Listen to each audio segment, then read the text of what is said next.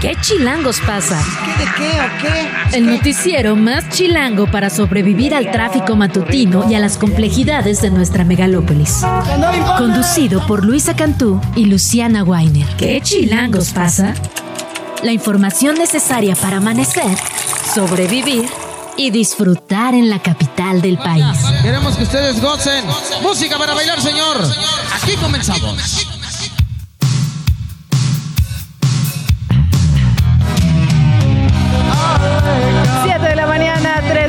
Minutos. Hoy es lunes 29 de enero y estamos empezando con Ahora te puedes marchar de Luis Miguel.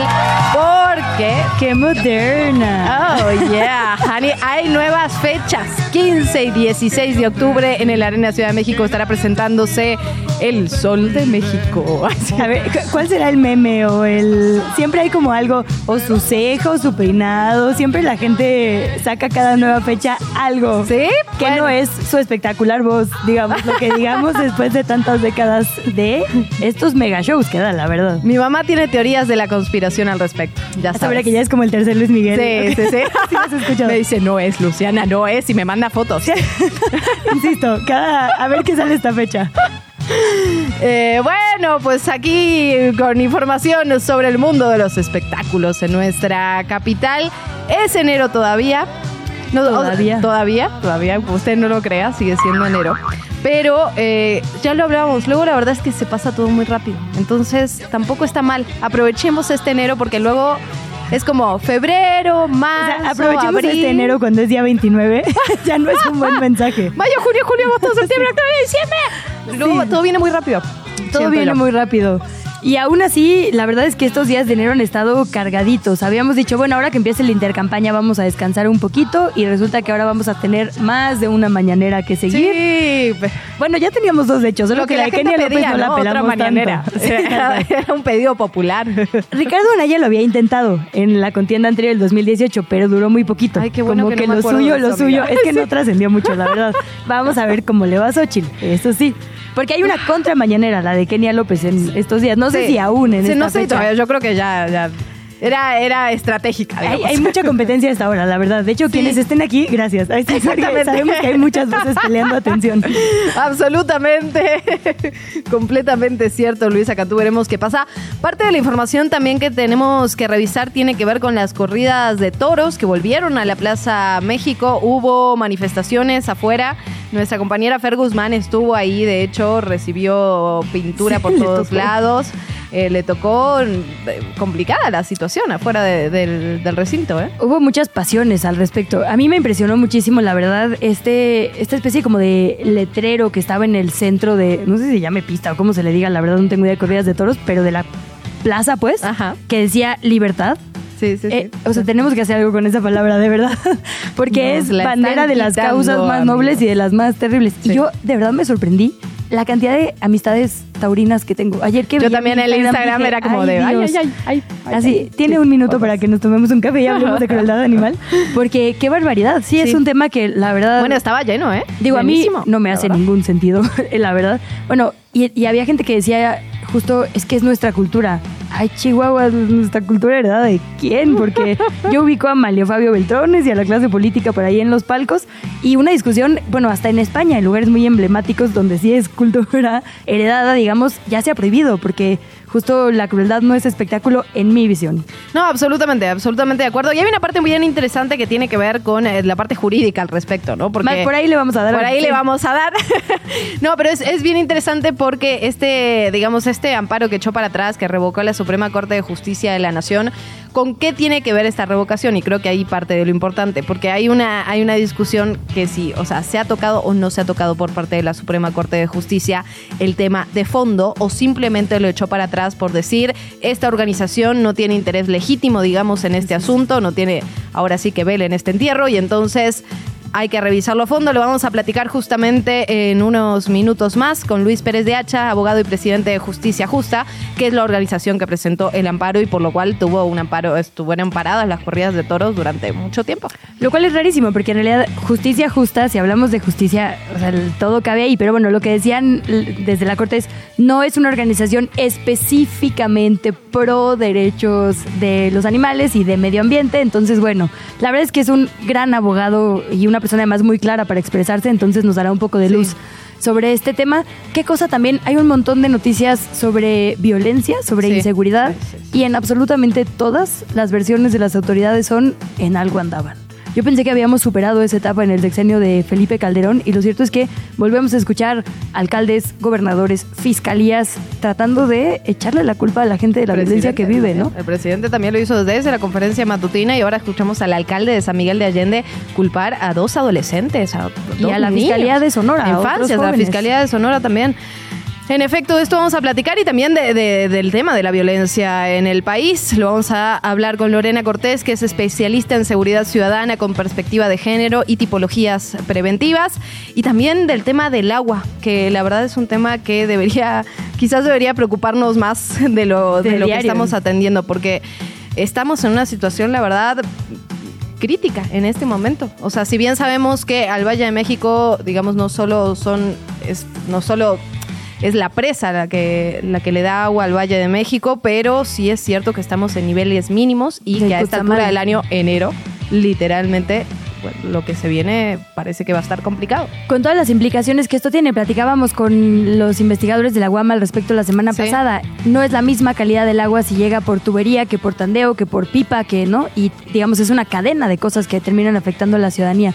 Y bueno, no podemos dejar de, de mencionarlo, hablaremos un poco más adelante a detalle, leeremos su carta, pero en noticias del gremio, el retiro de Helio Flores. Sí. Que es una cosa, hoy se en preparen. esa primera plana, ¿no? En la primera plana del La primera Universal. plana del sí. Universal. Ya hay, bueno, si uno ahorita se mete a ver a los caricaturistas, a los cartonistas, a absolutamente creo que todas las personas del gremio de absolutamente todos los espectros ideológicos, hoy eh, lamentan que nos quedemos sin los cartones y los monos de Helio Flores, un histórico crítico de nuestro país. Pero bueno, un poco más adelante también le entramos a detalle a esto, Luciana.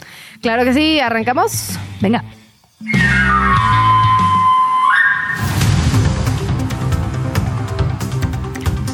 Son las 7 con 9, como le adelantábamos el día de ayer, la Plaza México reabrió para ofrecer la primera corrida de toros del año. Habían estado suspendidas desde mayo del 2022 cuando un juez determinó la suspensión de esta actividad de manera provisional mientras se revisaba el fondo. Entre que sí y no, por lo pronto no se llevarían a cabo, pero la Suprema Corte de Justicia de la Nación revocó esta suspensión y dijo, bueno, a ver, entre que sí y no, más bien no las podemos quitar porque en un argumento eh, la organización que lo está pidiendo no tiene interés, es decir, no es, digamos, un afectado directo. Y otro argumento por ahí era que afectaba, digamos, a los trabajadores, las trabajadoras, a la actividad al respecto. Vamos a escuchar cómo se vivió esta vuelta a la Plaza México el día de ayer.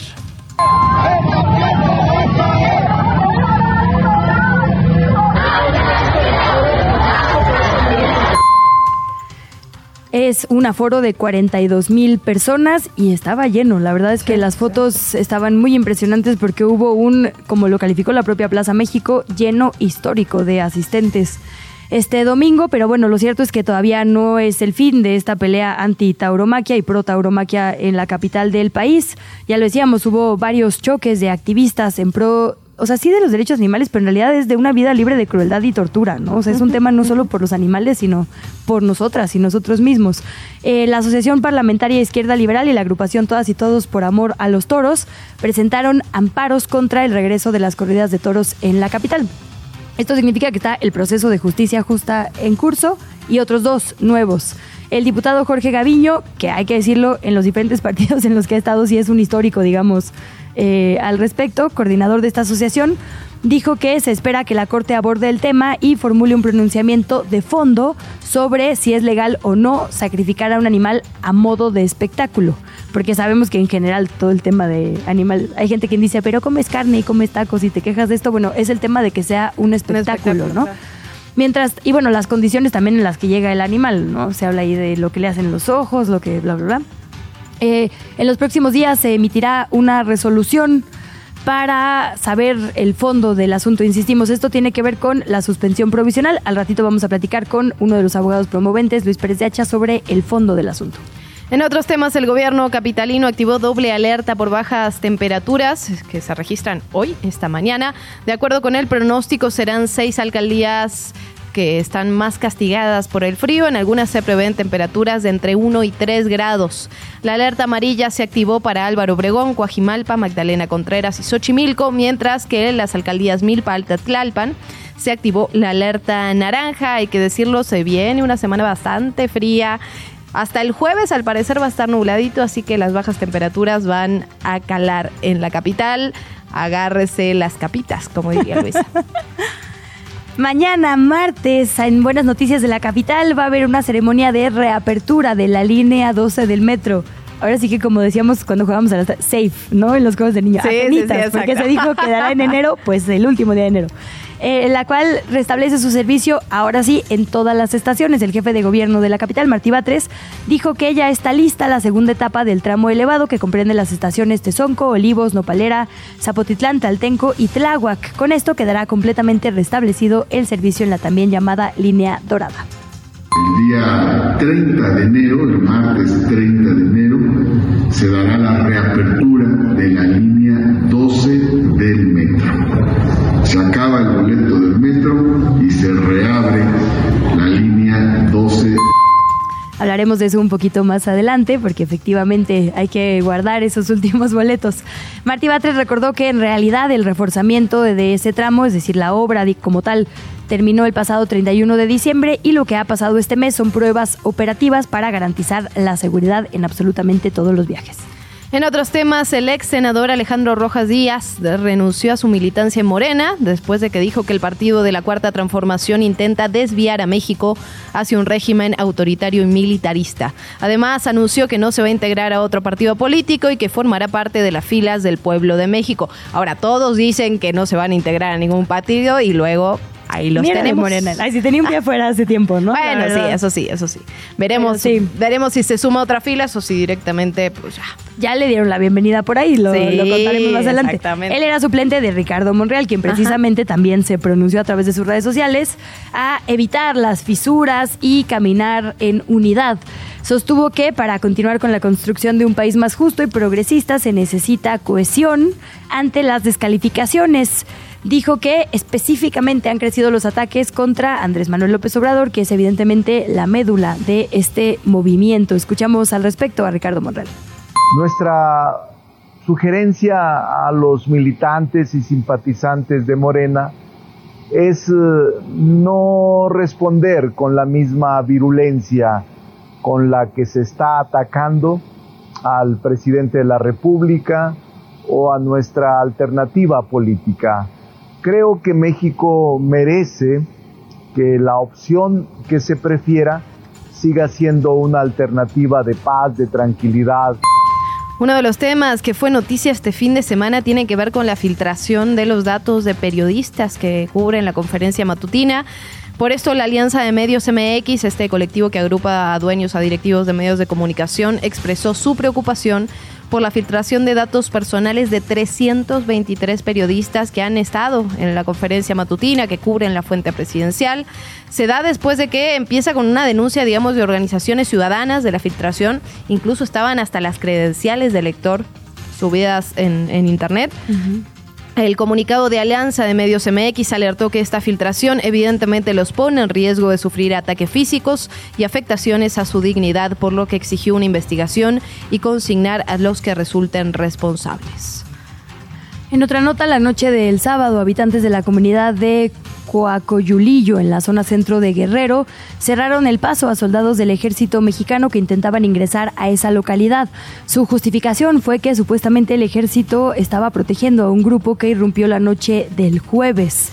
Escuchamos los momentos que se vivieron por allá en Coacoyulillo. ¡Me toca solo! ¡Me toca solo! ¡Te toca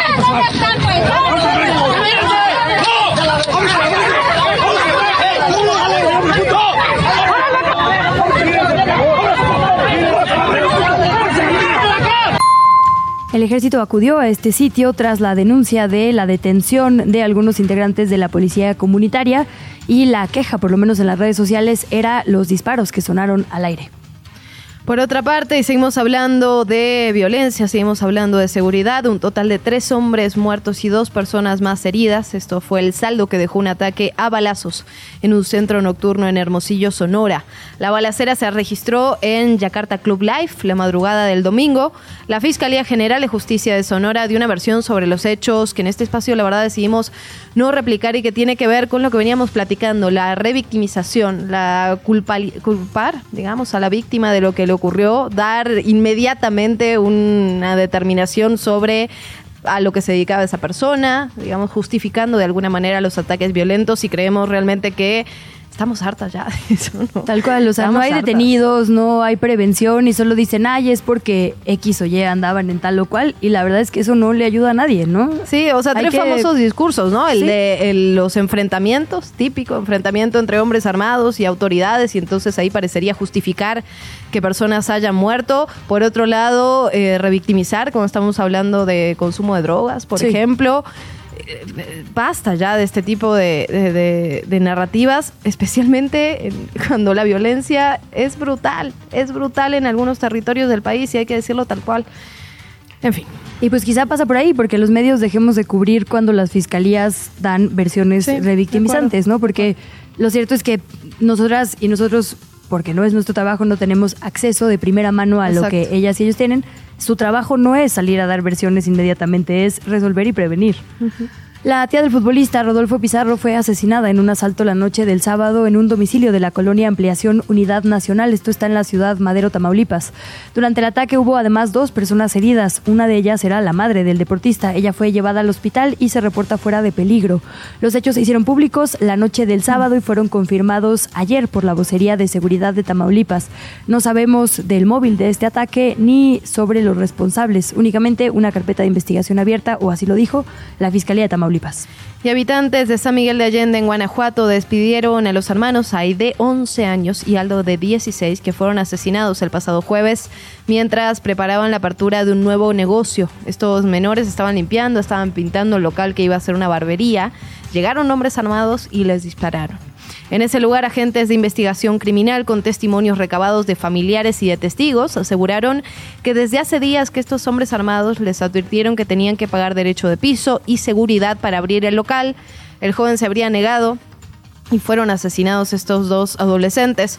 Una vez más, el alcalde de San Miguel de Allende, Mauricio Trejo, revictimizó a los niños, los responsabilizó sobre lo ocurrido y bueno. Qué vergüenza, la este verdad, porque como bien dices, alcalde lo que tiene que salir a decir es cómo va a proteger a las infancias, no su opinión sobre cómo les habían criado, qué andaban haciendo, ¿no?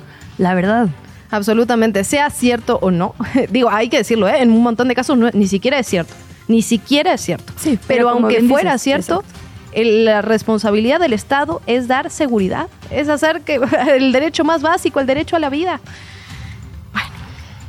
Eh, bueno, ya me iba a seguir. E incluso el consumo Pero también. sabes lo que más me. Vámonos con actividades de las aspirantes a la presidencia y el aspirante a la presidencia de la República. Empezamos con Xochil Gálvez de la Alianza Opositora que va a inaugurar este lunes sus conferencias matutinas. Les va a llamar Conferencia de la Verdad. Esta primera rueda de prensa tiene convocatoria a las 11 de la mañana con 45 minutos, o al menos a esa hora se citó a los medios de comunicación en la calle Shakespeare, Colonia Anzures, Alcaldía Miguel Hidalgo, es decir, un espacio panista aquí en la capital del país. En una entrevista tras un encuentro con campesinos de la capital, Galvez habló sobre esta renuncia de Alejandro Rojas Díaz Durán, el senador suplente de Ricardo Monreal que renunció a Morena, y le dijo que bienvenido en la oposición. Acá cabes. Pues sí, ya se están pasando de unos bandos a pues otros. Sí, ¿Qué más ya, que cochinero. Y bueno, también a ver si sí se da esta conferencia. Primero como que la confirmó, sí, luego, la, sí, otra vez. Entonces, la verdad es que estaremos atentas porque nada seguro a esta hora. bueno, por otra parte, durante el fin de semana la candidata de la coalición Va por México, Claudia Sheinbaum, publicó siete videos promocionales en redes sociales en donde destacó los principales logros de su gestión como jefa de gobierno capitalina. Habló de movilidad, por ejemplo, de transporte público, enfatizó la creación de la tarjeta de movilidad integrada, a la que calificó como uno de los mejores sistemas de peaje de transporte público. Habló sobre la integración de electromovilidad, destacó la creación de dos líneas de cablebús, habló también sobre el cambio climático y las acciones ambientales de la capital. Dijo que hay un 98% de avances en el programa ambiental y de cambio climático. Todo esto son sus palabras. Destacó también la instalación de una central solar en los techos de la central de abasto y la construcción de dos plantas de reciclamiento de basura que dijo son las más grandes y modernas de América Latina. Hubo un súper buen debate en redes, no sé si viste, ah, justo de este tema de medio ambiente en la capital. Sí, o sea, gente pro obviamente diciendo Sí, justo, ¿no? El, la planta solar arriba de la eh, central de abastos y gente que decía, bueno, y el humedal de Xochimilco. O sea, creo que hubo ahí un muy buen debate que vale la pena seguir porque es justo muy, muy chilango. Eh, del lado de Jorge Álvarez Maínez de Movimiento Ciudadano, se unió a las críticas contra la refinería de Cadereyta en Nuevo León y pidió la clausura de la termoeléctrica de Tula Hidalgo. Calificó a estas plantas de ser modelos insostenibles de producción energética que no son limpias para las personas. Recordó que la bancada que coordina en la Cámara Baja refrendó en 2022 lo que llamó su compromiso con el medio ambiente al presentar la Carta por el Aire para que las ciudades más importantes o pobladas del país, Ciudad de México, Guadalajara y Monterrey, se comprometieran a construir plantas de carbonización, reducir la compra de combustóleo e implementar el acceso a energías limpias. Y bueno, en temas también de política, justo Álvarez Maínez destapó la noche del sábado al empresario Pablo Lemus como el aspirante oficial de Movimiento Ciudadano para la gubernatura de Jalisco, de la alcaldía de la gubernatura. En su cuenta de X compartió una foto otra vez junto a Samuel García. Eh, Al menos no estaban tomando chela esta vez. Ya como que se aprendieron. Pero bueno, igual era como son los dos bastiones, Nuevo León y Jalisco. Era lógico que Maínez estuviera en el tema de Jalisco, pero parece que inevitablemente quien llevará el tono y la imagen de las campañas será Samuel García.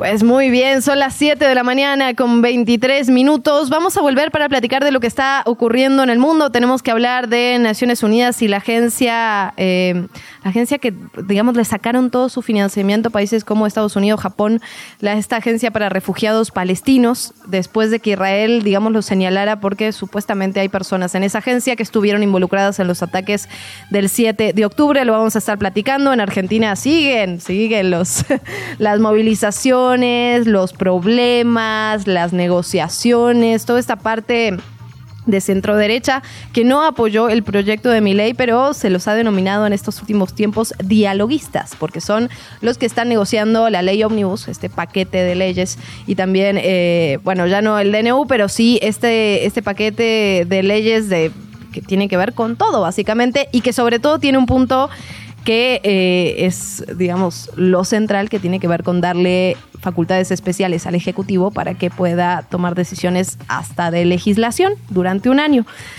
Esto está todo en la ley Omnibus y lo vamos a platicar más adelante. Eso y la trompización de Joe Biden e inevitablemente el chismecito de la cantidad de gente que dice que votaría por quien Taylor Swift diga. Yo estoy escandalizada. Hablamos a la vuelta. Qué maravilla. Pausa, venimos. ¿Qué chilangos pasa? Regresamos. ¿Qué chilangos pasa en el mundo? Varios países suspendieron el financiamiento que daban a la Agencia de la ONU para Personas Refugiadas de Palestina. Esto luego de que Israel dijera que supuestamente algunos empleados de la misma tienen vínculos con Hamas. Se han pronunciado básicamente todas las autoridades internacionales. Antonio Guterres, el secretario general de Naciones Unidas, llamó este domingo a garantizar la continuidad del trabajo de la agencia mientras se investiga la acusación. No descartó que se haga, pero pidió no afectar a la población civil. Lo mismo el director de la OMS, de la Organización Mundial de la Salud, Tedros Adhanom Adhanom Ghebreyesus, dijo, hacemos un llamado a los donantes para que no suspendan su financiación a la agencia en este momento crítico. Cortar la financiación solo perjudicará a la gente de Gaza que necesita apoyo desesperadamente. Por otra parte, ya lo decíamos, en Argentina el gobierno del presidente Javier Milei va a retirar el capítulo fiscal de la Ley de Bases y Puntos del Partido para la Libertad de los Argentinos, la que ya decíamos conocida como la ley Omnibus. El anuncio lo dio el ministro de Economía, Luis Caputo, quien brindó una conferencia de prensa a última hora del viernes de manera sorpresiva. Ahí explicó que esta retirada no implica de ninguna manera que van a dejar de lado su objetivo de déficit cero. En una entrevista que concedió a The Wall Street Journal, publicada la madrugada del domingo, dijo que Argentina requiere de urgentes inversiones para seguir con el ajuste fiscal. Advirtió que no tiene plan B. Vamos a escuchar. ¿Tiene un plan B? No, no hay plan B. No hay plan B para hacer las cosas bien. Haces las cosas bien o las haces bien. Porque si el plan B es empezar a hacerlas más o menos o negociar, esa es la historia de Argentina. Así estamos. Entonces, los key value drivers del programa no se negocian. Bueno, justo lo que decíamos, está negociando justamente con los dialoguistas, con el PRO, con la Unión Cívica Radical para que le aprueben esta ley ómnibus que continúa, si bien ha habido muchísimos cambios, continúa teniendo esta facultad extraordinaria por un año para que el Ejecutivo pueda realizar funciones de legislativo. Ahí está la negociación en este momento. También hubo un ministro que salió del gobierno de Javier Milei, fue una de las... Eh, un récord, la verdad. Después de tan poquito tiempo en el gobierno salió uno de los ministros y Luis Caputo, que es el ministro de Economía, se hizo cargo ya de ese ministerio. Cerramos internacional en Estados Unidos. El presidente demócrata dijo durante una cena en Carolina del Sur que si se lo aprobara el Congreso cerraría la frontera ahora mismo. De acuerdo con el Washington Post, cuando Biden habla de cerrar la frontera, no solo está apelando a un discurso trompista, se refiere a una cláusula incluida en el proyecto legislativo que permitiría expulsar a migrantes cuando las detenciones en la frontera con México superen las 5.000 en un promedio de cinco días. Bajo esta cláusula, la mayoría de las personas migrantes no podrían solicitar asilo. Desde la redacción de ¿Qué Chilangos pasa? 7 de la mañana, 34 minutos. Estuvimos dándole seguimiento al tema de la jirafa Benito. Llegó ya al African Safari de Puebla, conoció a su nueva familia, hubo pastel, felicidades, videos y alegría, pero la verdad es que creo que el tema de Benito ha puesto en la mesa cuestionamientos varios sobre el tema de zoológicos, sobre las condiciones de cautiverio. ¿Qué pasa aquí? ¿Qué chilangos pasa con los zoológicos en la Ciudad de México? Eso, eso reportearon la redacción de ¿Qué chilangos pasa? y esto encontraron.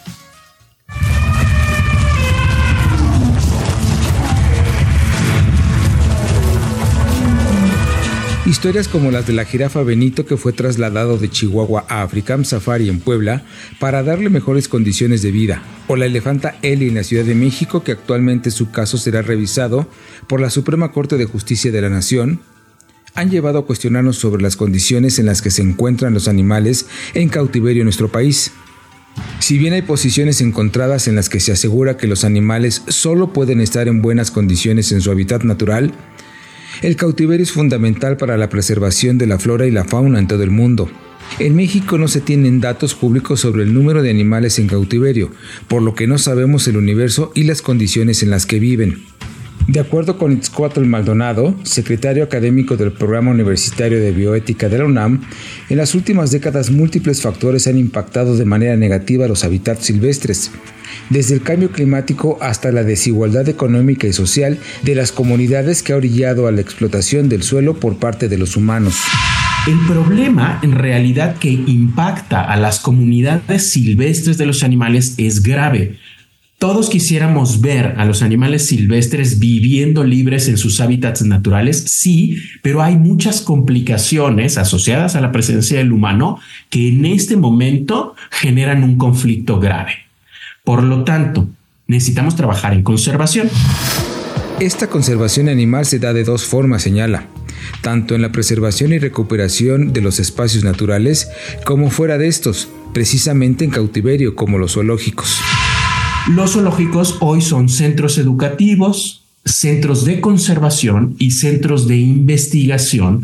¿Para qué? Para que gran parte de la información que todos los profesionales en el cuidado de salud animal obtiene a partir del cuidado en cautiverios animales pudieran utilizarse en un futuro para apoyar la misma conservación. Sin embargo, una conservación animal sin atender los protocolos de cautiverio por cada especie, sin recursos ni cuidados para el bienestar animal, termina por no ser una conservación efectiva, lo que deriva en problemas graves para los animales. Esto no solo impacta a uno o dos ejemplares como Benito o Eli, sino que, con el paso del tiempo, a todas las especies de su tipo. Las colecciones zoológicas que tienen buenos planes de conservación cuidan todos estos detalles.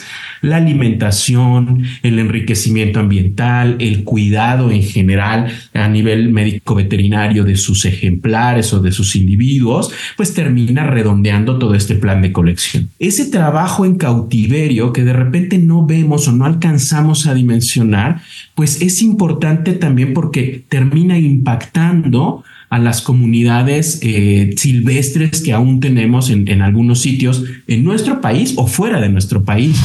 A nivel internacional, la Asociación de Zoológicos y Acuarios es una de las instituciones reconocidas para emitir acreditaciones con validez oficial sobre los cuidados de los animales bajo los más altos estándares de atención.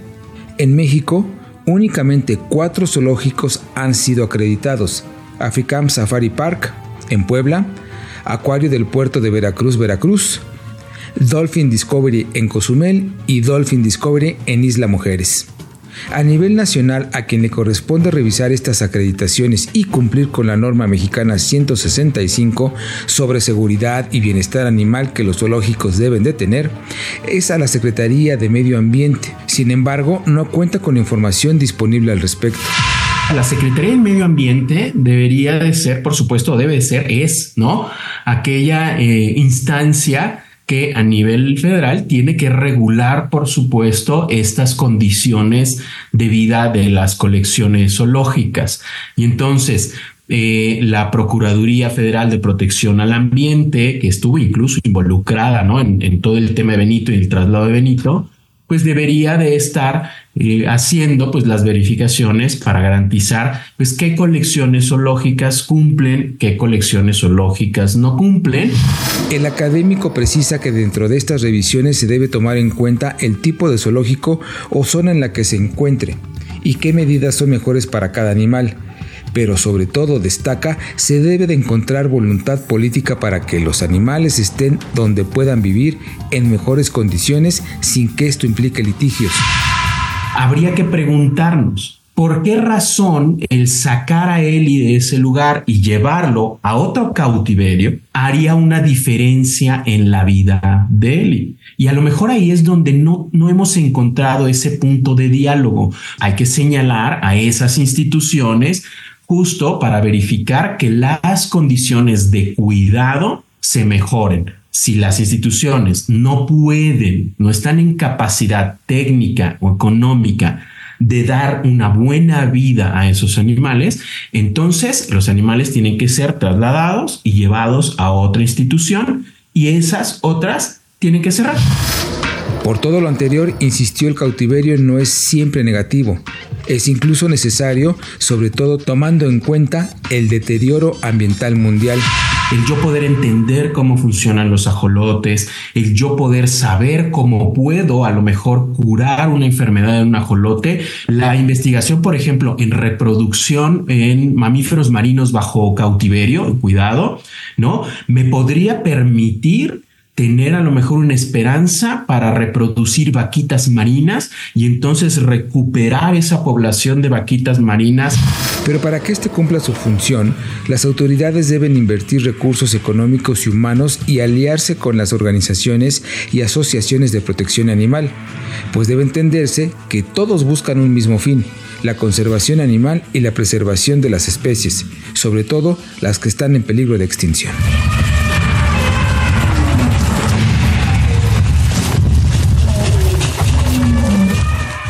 La entrevista. ¿Ya estás grabando? Bueno, como le decíamos, hemos estado cubriendo el tema de la reducción al suministro de agua aquí en la capital del país, que tiene muchas explicaciones. La principal es la baja en los pozos que abastecen al sistema Cutzamala, que es uno de los principales, a su vez, digamos, abastecedores de agua en la capital del país.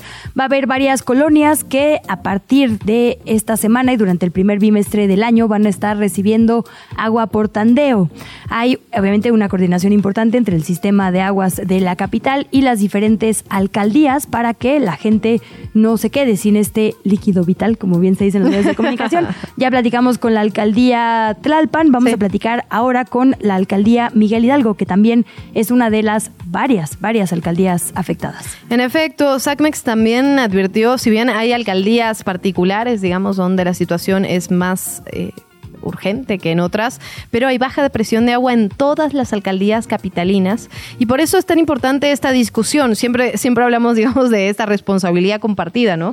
De empezar a implementar acciones desde lo individual para eh, disminuir la, el consumo que tenemos de agua per cápita, pero por otro lado también las autoridades y un plan a mediano y largo plazo, ¿qué se va a hacer? ¿Qué se va a hacer? Porque esto la verdad es que parecería que solo va a empeorar.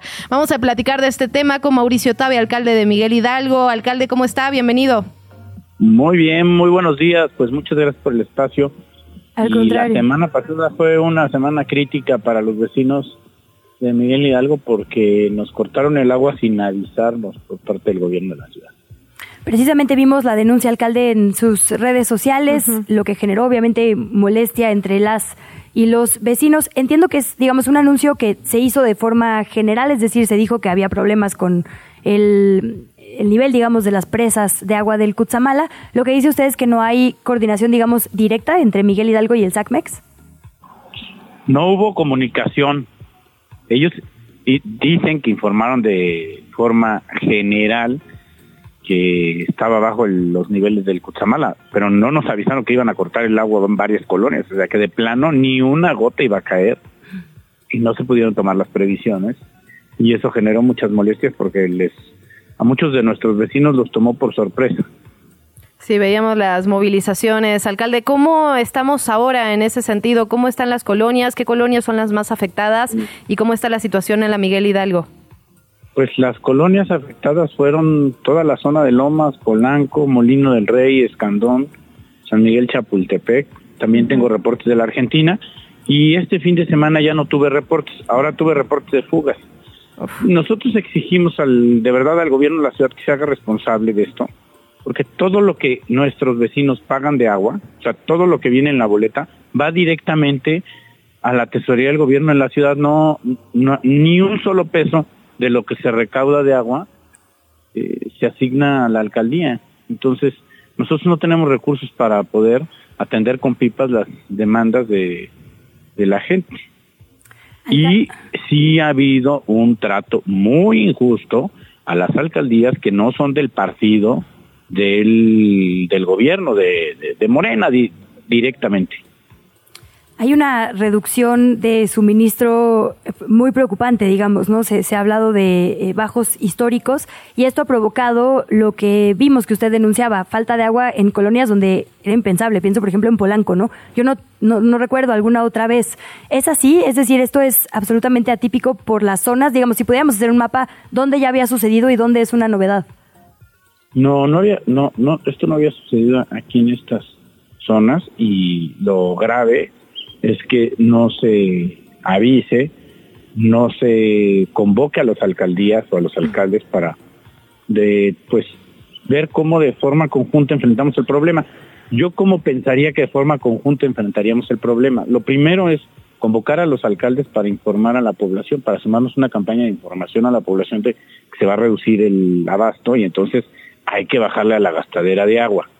Segundo, algo muy importante, si va a haber pipas, nosotros como alcaldía ser intermediarios entre los vecinos y el gobierno de la ciudad para que nos proporcionen las pipas y podamos por lo menos reducir la afectación. No se va a resolver el problema, esto no quiere decir que cuando hay reducción con las pipas vas a restablecer la normalidad, pero por lo menos que la gente tenga agua para lo mínimo indispensable del uso del agua. A ver, alcalde, en ese sentido decía de un trabajo coordinado. Lo cierto es que en este espacio hemos estado hablando justamente con las alcaldías y también con SACMEX y finalmente lo que parece es que, que se echan como la bolita de un lado para el otro. Entendemos que la responsabilidad no, te voy a es... decir una cosa. Ajá. La, eh, no, la bolita, es la responsabilidad es de quien cobra el agua, de quien tiene la batuta en la gestión del agua. De acuerdo, de acuerdo, alcalde, porque- pero ¿no es importante que trabajen juntos también con las alcaldías para darle respuesta a los vecinos? A mí me gustaría que hubiera un trato justo para las alcaldías que no son de Morena, que ese es el problema. ¿Por qué no nos informan? La responsabilidad de la gestión del agua y de, de que los problemas no afecten a los a nuestros vecinos de una tarea que le corresponde al gobierno de la ciudad es de ellos. Nosotros estamos en la mejor disposición. Cuando hemos sido convocados atendemos al llamado. Nos llegan, alcalde, No. un, mon- un montón de mensajitos. Nos dicen, es en todas las ciudades, Capotzalco en su totalidad no tiene agua. Eh, un vecino de la Cuauhtémoc, en la Condesa, nos dice, eh, yo no tuve agua ni viernes ni sábado. Es decir, eh, esto parece ser un tema que llegó, pues, no quiero decir para quedarse, pero por lo menos en, en el corto y mediano plazo para atenderse de forma urgente. Preguntarle qué se está haciendo concretamente, digamos, desde la alcaldía para ahorrar agua, porque mm, también es decir, hay un consumo diferenciado, ¿no? Hay espacios con casas más grandes donde se consume más agua que colonias más densamente pobladas, pero de eh, inmuebles más pequeños que consumen menos. Hay ya una política, digamos, desde SACMEX, eh, desde el gobierno central, de intentar cobrar más por el exceso de consumo en ciertas colonias. ¿Qué se hace en ya, digamos, la mira únicamente de ahorrar agua, de consumir mejor desde la alcaldía? Sí, se tiene que promover la reducción en el consumo, mejores hábitos, porque de verdad la suma de los esfuerzos individuales sí tiene muchísimo impacto. O sea, reducir el consumo de agua al bañarse, al lavarse las manos, al lavarse los dientes, a lavar, a, a las distintas tareas que uno realiza en el hogar, hay que reducir el, el consumo de agua. Y algo muy importante que se tiene que hacer en Miguel Hidalgo y que hemos pedido al gobierno de la ciudad es que inviertan para la reparación de toda la red, porque hay muchísimas fugas. sí, sí, Buena parte del agua se desperdicia en fugas por una red vieja. Y eso lo tiene que hacer el gobierno de la ciudad, porque ellos cobran el- la boleta del agua, o sea, el, el pago, todo lo que se recauda de agua, se lo queda el gobierno de la ciudad. Si nos asignaran recursos para poder hacer reparación de fugas, con mucho gusto, y lo hacemos, reparamos fugas con todo y que no recibimos un solo peso de todo lo que se aporta de agua. Miguel Hidalgo aporta el 16% de todos los ingresos de SACMEX por parte del de la por parte del cobro del agua, de las Ajá. aportaciones que hacen los, los vecinos. 16% es la alcaldía que más paga agua en la Ciudad de México. Bueno, es la alcaldía de una alta plusvalía también, ¿no? Quizá tiene que ver ahí con, digamos, tamaño de casas, gasto. Pag- Pagamos muchísimo de agua. Hay otras en donde eh, regalan el agua. Así, tal cual. Y a veces tiene que, y, y muchas veces son criterios políticos, la verdad. Ni siquiera sociales, son políticos. Pues muy bien, alcalde, ahí el llamado a los vecinos y vecinas y por otro lado a las autoridades del gobierno central, sobre todo el tema de las fugas, que sí, sí, es un desperdicio tremendo y en un momento de alta crisis. Estaremos dándole seguimiento al tema, alcalde, quedan micrófonos abiertos. Muchísimas gracias por el espacio. Bonita semana. Igual, igual para usted. ¿Qué chilangos pasa? ¿De qué o qué? Pues qué. Cambiamos de tema y tono, además de seguir con lupa el asunto de la escasez de agua, seguimos con lupa el asunto de la violencia. El, pues que todos los días le reportamos incidentes en diferentes geografías y al mismo tiempo hay una percepción, de acuerdo con el INEGI, de que estamos en uno de los momentos más bajos, por lo menos desde que se registra en, en un par de décadas. ¿Cómo entender, digamos, esta, eh, este choque de los datos?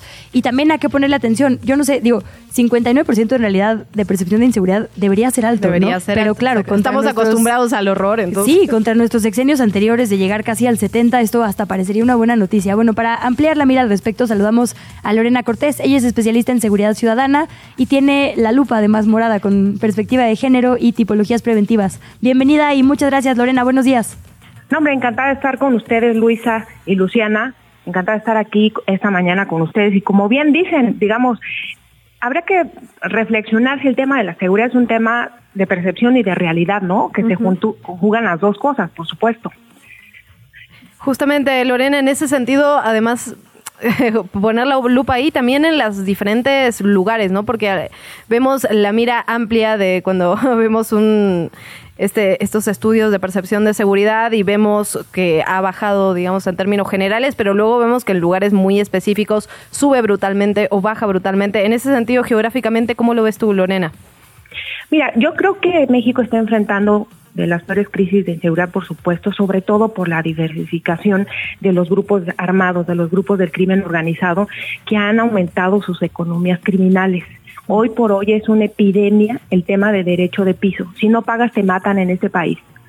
Ustedes recordarán que ayer, eh, eh, el fin de semana, fue un evento muy lamentable en el estado de Guanajuato donde mataron a, dos menores de edad por querer emprender.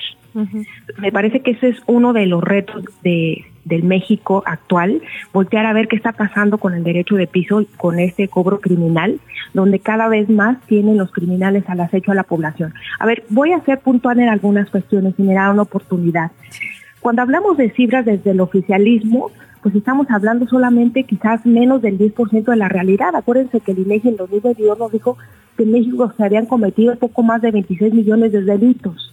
Pero de ese universo de delitos solo se denunció el, eh, eh, perdón, el 92% no se denunció, apenas se denunció el 8% de ese universo de delitos donde se integra una carpeta de investigación en las fiscalías. Para eso, para que eso suceda, para que una persona se atreva a ir a denunciar, ustedes saben que es toda una hazaña en este país, ¿no? Sí, la bueno, de ese universo, así es, la cifra oculta, de ese universo de delitos, me parece que habría que eh, retomar algunos indicadores muy sensibles, por ejemplo, el homicidio doloso, que es una epidemia en nuestro país.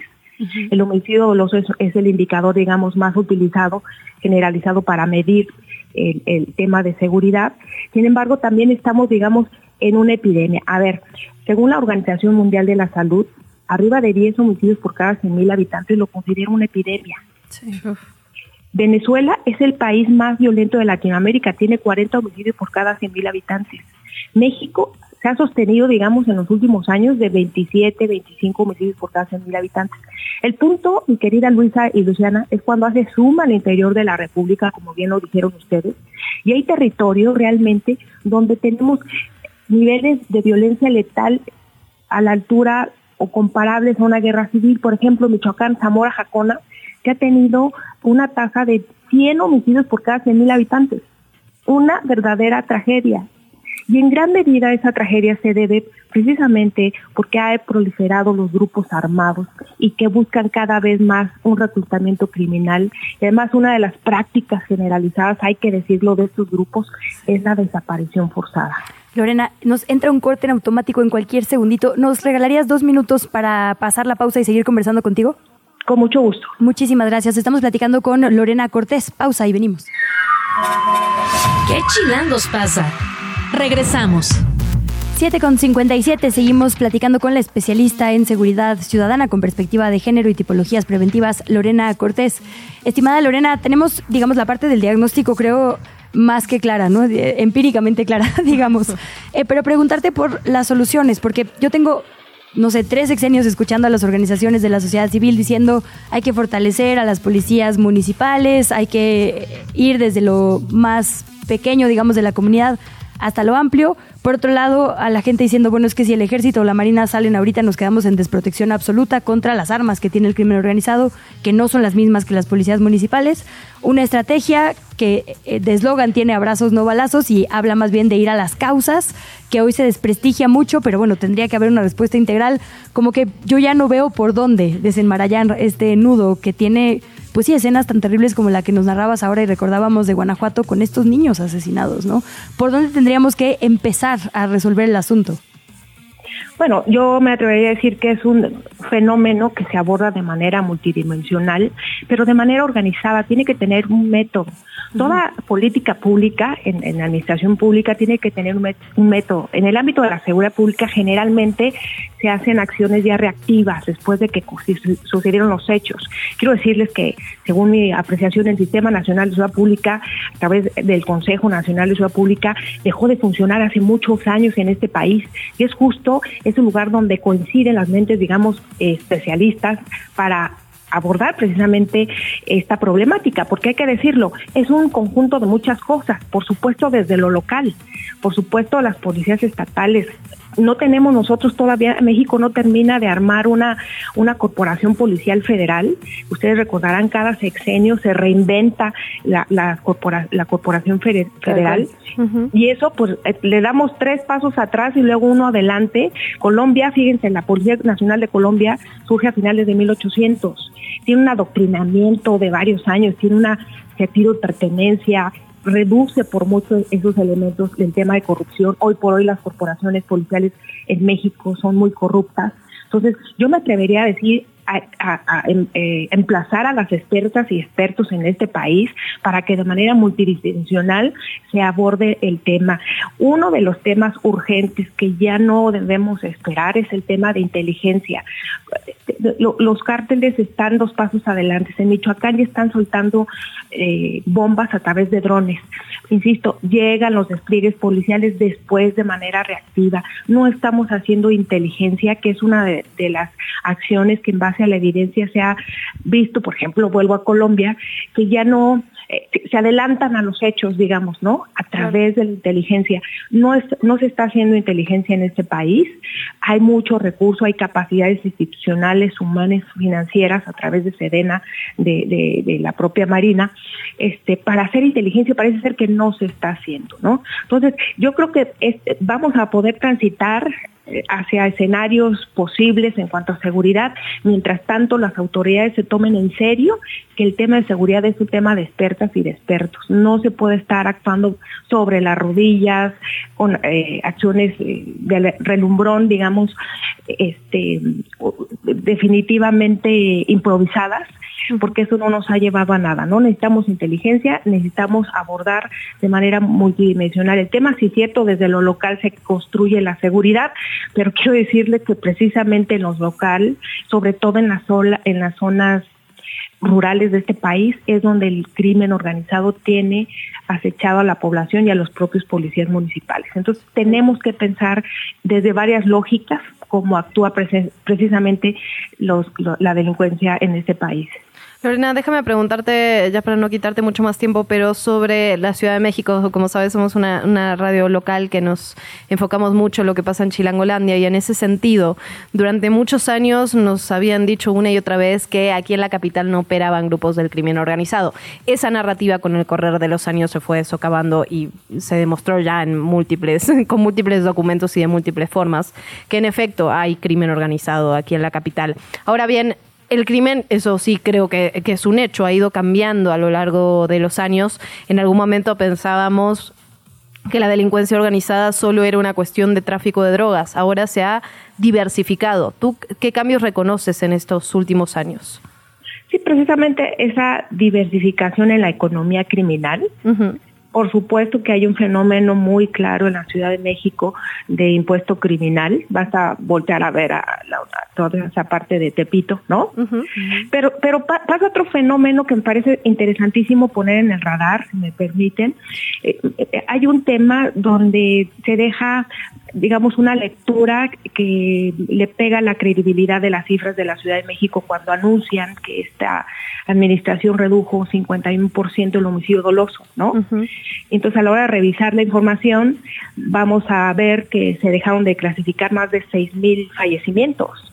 Entonces, si, si, si las instituciones, insisto, eh, dejan entrever o mandan o mandan una pésima señal de que hay un subregistro de este tipo de indicador del homicidio doloso me parece que, es una situación gravísima porque eh, además de que esta cifra la, la, están digamos como manejando con fines propagandísticos en medio de las campañas me parece que no nos ayuda a entender bien a bien el fenómeno y si las instituciones nos están mintiendo con los datos, pues imagínense este qué escenarios tan complicados se ven en un corto mediano plazo.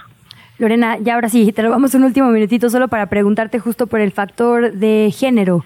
lo cierto es que las mujeres responden en cuanto a percepción de inseguridad eh, en mayor cantidad eh, en positivo que los hombres, ¿no? Es decir, las mujeres se sienten en general en todos los espacios, en todas las situaciones, un poco más inseguras. También preguntarte un poco por la política diferenciada y también pensando a la luz de unas elecciones en las que habrá una histórica participación de mujeres, ¿no?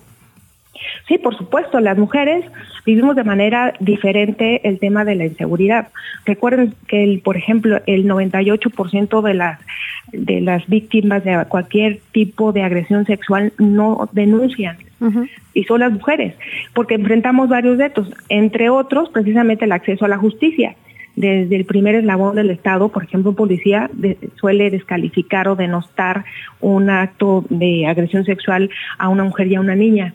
También por elementos de que son el primer círculo de, de conocidos o familiares los que cometen este tipo de agresiones sexuales. Por ejemplo, ahí hay un tema que voltear a ver y por supuesto en el espacio público las mujeres son las que tenemos más sensación de inseguridad porque somos más susceptibles a todo tipo de ataque otra vez sexual, ¿no? Entonces el reto ahí es muy interesante porque sí hay que tener una perspectiva diferenciada, una, una perspectiva intercultural también, interseccional, pues digamos a cabalidad, porque también una mujer, digamos, en condición precarizada, eh, eh, económicamente hablando, indígena, que vive en una zona rural, pues tiene menos posibilidades de acceso a la justicia y es mucho más vulnerable que una persona, mujer, que vive en una ciudad donde tiene más eh, capacidad del Estado de atender a esa persona, ¿no? Absolutamente, Lorena. Pues gracias de verdad por estos minutos. ¿Dónde te seguimos? ¿Dónde te leemos? Eh, estoy ahorita escribiendo en El Sol de Morelia, Michoacán. En la radio participo en varias estaciones de radio, la Z Noticias de, Michoacán. He escrito algunos artículos para Nexos, para la revista Nexos. Y en mi Facebook, con mucho gusto, Lorena Cortés. Pues muy bien, ahí andaremos. Lorena, gracias. De verdad, un abrazo. Luisa Luciana, muchas gracias. Muy buen día, gracias. 8 de la mañana con 6 minutos. Vamos a nuestro segundo corte informativo. Espero que estés sentada para recibir esta noticia. A ver. Ahora sí. Fuimos llevando a nuestra audiencia y a nuestros corazones de la manita poco a poco, estación por estación, línea por línea. Ahora sí. El jefe de gobierno Martí Batres presentó el último tiraje de boletos del metro. Oh, vale. Ah. Gracias, Estoy contigo, Alex. Estoy contigo. Lo sentí. Ahora solo se podrá usar la tarjeta de movilidad integrada, que hay que decirlo, pues sí, es más ecológica, sí sirve para todos los transportes. No me estoy quejando, pero estos 14 millones de boletos de unidades con un diseño que evoca precisamente a los primeros que se emitieron en 1969 serán los últimos. Se pueden adquirir todavía en las estaciones de las líneas más grandes, de la 2 y la 3, en todas las terminales, y se pueden usar lo que resta del mes de enero y también de febrero. Escuchamos al respecto al jefe de gobierno, Martí Batres. Es el dibujo de la primera edición del boleto. Pero aquí le ponemos metro, edición final del boleto magnético, 54 años, 1969-2023. Cuando termine el mes de febrero, ya todas las entradas al metro serán a través de la tarjeta, Bueno, espero que ya tengas el tuyo, Luisa Cantú, que sé que lo vas a guardar de forma especial. El otro día, Orlando Oliveros, por cierto, nuestro productor de acá de la estación y quien escucha claramente sin perderse este noticiero, me trajo uno verdaderamente vintage. O sea, este es como a propósito rememorando esa, ese diseño, pero uno de verdad, y ese claro. de colección, oye, bien, Tal cual. bien. Sí, pues es que de las Olimpiadas, de la lotería, de casi cualquier gran momento de la ciudad ha quedado plasmado en los boletos del metro. Absolutamente. Vamos a seguir hablando del metro, por cierto, pero en otros temas, porque el director Guillermo Calderón reveló que el gobierno capitalino impuso una demanda de 1.500 millones de pesos a la empresa china Sisu Locomotive por el retraso de la construcción de la obra línea 1 del metro, así como por la demora en la entrega de los convoys que correrían por el tramo de Pantitlán a Isabel la Católica. Guillermo Calderón precisó que estas labores tenían que haber quedado en marzo del 23, pero como sabe fue hasta noviembre pasado cuando la compañía china dio luz verde para que se abriera y así diera paso a los trabajos de rehabilitación del tramo 2 de esa misma línea de Valderas a Observatorio, los cuales están también a cargo de la misma empresa que ya está en demanda con el gobierno capitalino. Recordará usted el caso de estas dos jóvenes que iban a un concierto y cayeron en una coladera que no tenía tapa en la alcaldía Iztacalco en noviembre del 2022. La madre de ambas, María Elvira Canchola, está denunciando que la fiscalía firmó un acuerdo reparatorio con el padre y no con ella, con el padre al que además califica de ausente y que esto le impidió y le impedirá acceder a la justicia.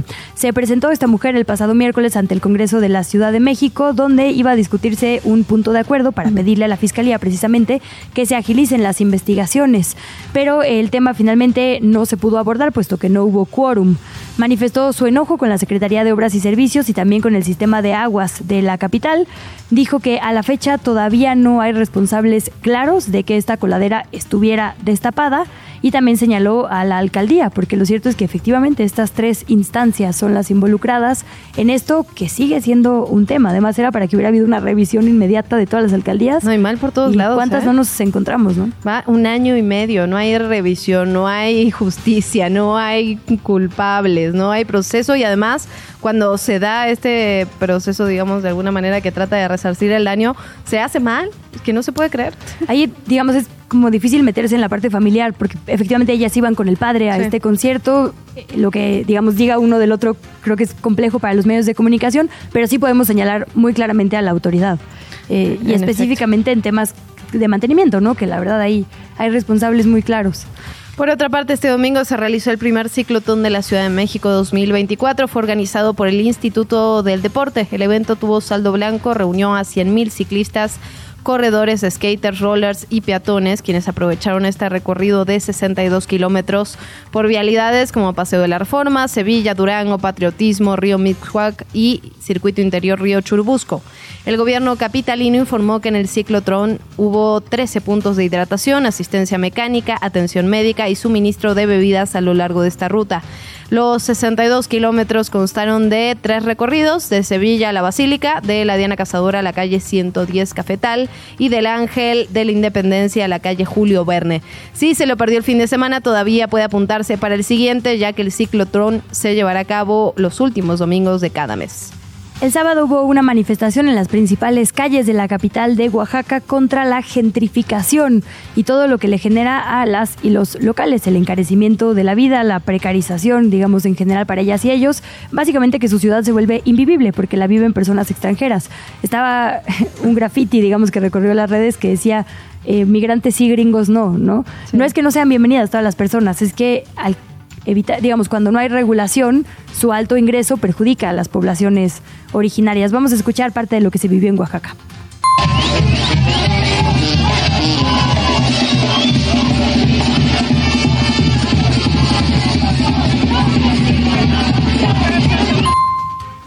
Hubo varias personas detenidas, como siempre la policía argumentó que había disturbios, lo cierto es que fueron detenidos activistas, algunos han sido liberados, pero seguimos la pista de otros. En efecto, además, la Comisión Nacional de los Derechos Humanos solicitó a la Conagua y al Ayuntamiento de San Juan Bautista Tuxtepec, Oaxaca, poner en marcha acciones para remediar la contaminación del río Santo Domingo. Este organismo emitió la recomendación a estas autoridades tras corroborar que la contaminación del río vulnera los derechos humanos, los derechos a un ambiente sano y el saneamiento del agua de habitantes de diversas comunidades que conforman el municipio. Lo anterior luego de una meticulosa investigación que incluyó una inspección a diversos puntos del río. Las personas del ayuntamiento justamente de este lugar deberán realizar un convenio con la Conagua para atender integralmente los daños causados por la contaminación. En otra nota, un grupo de 24 niñas escapó de la casa hogar Gertrudis Bocanegra del DIF, ubicada en la ciudad de Morelia, Michoacán. Esto generó una fuerte movilización para lograr su localización. Tenían, tienen edades entre los 6 y los 15 años. Tras más de cuatro horas de búsqueda, las autoridades pudieron ubicarlas. La Secretaría de Gobierno informó que han sido reintegradas a la institución que permanece sin custodia policial. No es la primera vez que hay eh, niñas y niños que escapan de esta casa a hogar. Hasta el momento no hay pronunciamiento sobre el DIF Michoacán al respecto. Sí, hay que hablar también de este otro caso que involucra infancias. Este bebé recién nacido que había sido secuestrado en Pachuca Hidalgo el 25 de enero fue localizado con vida, está en buen estado de salud en un valle de Chalco, ahí lo encontraron en el Estado de México, ocurrió el sábado, y la Policía Municipal del Valle de Chalco recibió el reporte de este bebé abandonado en una bolsa en calles del municipio, quien fue atendido por paramédicos de la Cruz Roja, fue trasladado al hospital para su valoración. Por estos hechos, la Procuraduría General de Hidalgo obtuvo una orden de aprehensión en contra del hombre y la mujer que están señalados por este secuestro. Además, solicitó una ficha roja a la Interpol para su localización. Desde la redacción de El Universal. Joana Robles, qué gusto iniciar semana contigo como siempre. Buenos días. Hola, ¿qué tal? Buenos días, ¿cómo están? Muy bien, Joana, un gusto empezar este lunes. Cuéntanos, ¿qué nos tienes desde el Universal? Pues miren, fíjense que esta semana pusimos el foco en un tema del financiamiento, ¿no? A los partidos políticos, en particular a las campañas electorales, porque pues por ahí surgió hace unos días esta iniciativa de Morena en la Ciudad de México para pues reducir el financiamiento público. Entonces nos dimos a la tarea de revisar cómo estaba pues la situación y lo que nos encontramos es que para este año los partidos políticos eh, para este proceso, bueno, más bien la campaña que arranca ya formalmente el primero de marzo, tienen 279 millones de pesos para, para gastar y lo cual pues eh, supera el presupuesto de algunas dependencias capitalinas. Y nada más para darnos una idea, tiene más del 100% de lo que gastará este año la Secretaría de Protección Civil. Entonces es una dimensión de qué, de cuánto dinero se están gastando los se van a gastar los partidos políticos. Y también pues eh, nos dimos a la tarea para ver cómo estaba pues el termómetro de si puede avanzar o no esta iniciativa para reducir el financiamiento público. Y lo que nos dice eh, Marta Ávila, la, la líder del, del Congreso ¿no? actualmente, es que pues sí está bien, se va a analizar, pero pues hay otros temas más prioritarios, ¿no? Entonces, este, está ahí en stand-by. Y también platicamos con algunos especialistas que nos dicen, bueno, si se da esto, habría que analizarlo que sea de una de forma equitativa y que no, no afecte, digamos, este tema de pues la, pues la, equidad no entre los partidos porque algunos tienen muchísimo dinero y otros los más pequeños. Y además nos ponen el, el, dedo en la llaga en otro punto no la transparencia o sea cómo se utiliza o en el caso de las del dinero de, de, las campañas pues cómo se comprueba no entonces, pues ahí lo ponemos en el ojo e irlo, ir calentando, lo que sabemos que va a empezar dentro de un mes. Pues Joana Robles, muchísimas gracias. Sí, muy importante, como bien dices, ambas cosas, ¿no? Ver los topes y también ver cómo se termina transparentando el asunto. Si nos permite, seguimos de cerca tu cobertura y la del Universal entonces. Sí, perfecto. Estamos al pendiente. Un abrazo, Joana. Gracias. Gracias. La entrevista. Son las 8 de la mañana, 16 minutos. Hablábamos ya del regreso de las corridas de toros a la Plaza México y de la parte jurídica que tiene que ver con este amparo que finalmente se echó para atrás, pero que sigue su curso legal. ¿De qué estamos hablando? ¿Por qué se echó para atrás el amparo y qué pasos son los que siguen? Se lo preguntamos a Luis Pérez de Hacha, abogado y presidente de la organización Justicia Justa. Abogado, bienvenido, ¿cómo está? Hola, mucho gusto en saludarlas, eh, Luciana y Lucía eh, Luisiana y Luisa. Siempre pasa, no te preocupes. O sea, toca yo, además me ofende particularmente, pues te llamas Luis. Oye, es, que se me trabó la lengua con tantos Luises, ¿no? Sí, nos pasa, nos pasa. Esa sí, la regla de todos los días por acá. Oye, abogado, pues primero que nada, bienvenido a este espacio. Muchísimas gracias por tu tiempo y, y preguntarte, de repente nos perdemos, digamos, en la ruta legal.